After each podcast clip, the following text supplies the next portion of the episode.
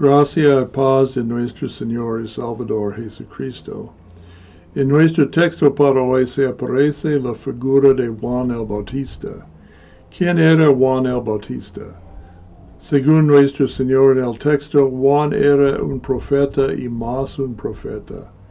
Él fue profetizado en el Antiguo Testamento como el que preparará el camino del Señor, es decir, el Mesías.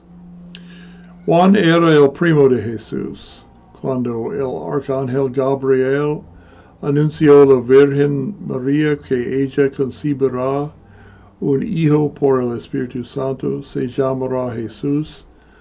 María se fue a su pariente Elizabeth. Elizabeth fue embarazada hace seis meses con Juan el Bautista por su esposo Zacarías. Cuando María encontró a Elizabeth, el niño en el vientre de ella saltó para saludar a él en el vientre de María. Muchos años después, cuando llegó el tiempo para Jesús a comenzar a su ministerio público, él vino a Juan para ser bautizado en el río Jordán. Y Juan dijo a la gente, Él es el más grande que yo, para él no bautizará solo con agua, sino con el agua y fuego, que es el Espíritu Santo. Juan era el último de los profetas del Antiguo Testamento. Por obra del Espíritu Santo, Dios envió a este hombre y habló por los profetas. Los profetas no solo estaban Moisés, Elías, Isaías y Jeremías, también Abraham y el rey David estaban profetas. Pero usualmente el Espíritu Santo envió estos profetas cuando el pueblo había olvidado el pacto que Dios hizo con ellos delante del monte Sinaí, para recordar sus promesas y advertir contra el juicio que ha de venir. Juan era el último de estos profetas enviados específicamente a los descendientes de Abraham para llamarlos al arrepentimiento antes de la llegada del Salvador prometido a los patriarcas. Por tanto, Juan bautizó la gente en el río en un rito que simbolizó su arrepentimiento hasta Jesús vino para ser bautizado de él. Juan le dijo, Señor, sería mejor para usted bautizar a mí. Pero Jesús le respondió, Esta es la voluntad de Dios.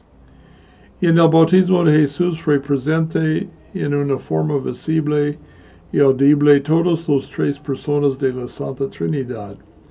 Por eso bautizamos en el nombre del Padre, del Hijo y del Espíritu Santo, porque todos los tres están presentes en cada bautismo cristiano. Y con el bautismo de Jesús se acabó el ministerio de Juan, porque el Mesías había empezado su ministerio. Entonces, muy poco después, Juan fue encarcelado por el tetrarca Herodes Antipas, por causa de, de su denuncia del adulterio de Herodes con la mujer de su hermano. Y murió Juan en la cárcel, porque la hija de la mujer de Herodes bailó por Herodes y sus amigos en una fiesta, y porque todos fueron satisfechos en su baile. Herodes lo prometió cualquier cosa ella quería, y ella le pidió la cabeza de Juan en un plato. Sin embargo, en este momento, Juan todavía vivió y tenía dos discípulos. Por el beneficio de estos dos, Juan les envió a Jesús con esta pregunta. ¿Eres tú aquel que había de venir o esperemos a otro? Y respondiendo Jesús le dijo, He decid a Juan las cosas que oís y viéis. Los ciegos ven y los cojos andan, los leprosos son limpiados y los cerdos oyen, los sordos oyen y los muertos son resucitados, y a los pobres es predicado el Evangelio. Y bienaventurado es el que no fuere escandalizado en mí. Que quiere decir todas las profecías del Mesías fueron cumplidas en Cristo. Pero Jesús dijo algo más al respecto de Juan. De cierto os digo, entre los nacidos de mujer, jamás se levantó otro mayor que Juan el Bautista. Pero el que es menor en el reino de los cielos, mayor es que él.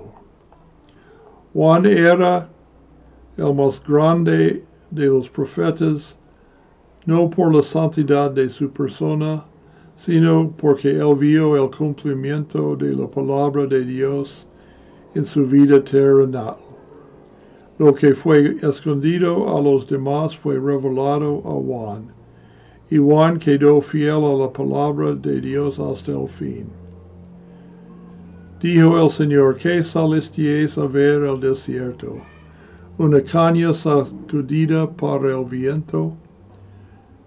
Además, en nuestra lectura del Antiguo Testamento, Isaías 41.8, Isaías dice, la hierba se seca, la flor se marchita, mas la palabra de Dios nuestro permanece para siempre.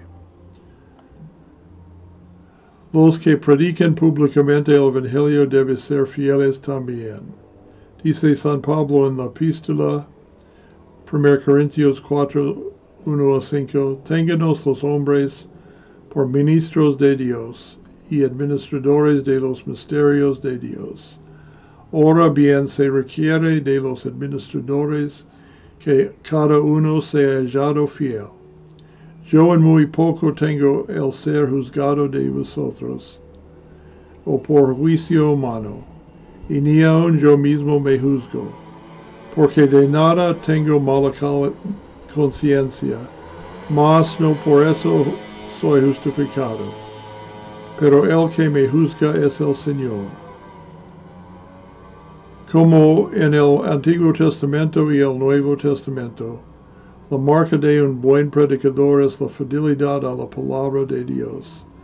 Nuestra enseñanza debe ser igual al testimonio de los profetas y los apóstoles, porque tenemos que dar cuenta a Dios el mismo. En esta manera el Señor conserva su palabra en su pureza para cada uno de los creyentes, por la seguridad de la vida eterna. Y en esta tenemos la paz que sobrepasa todo entendimiento. Amén.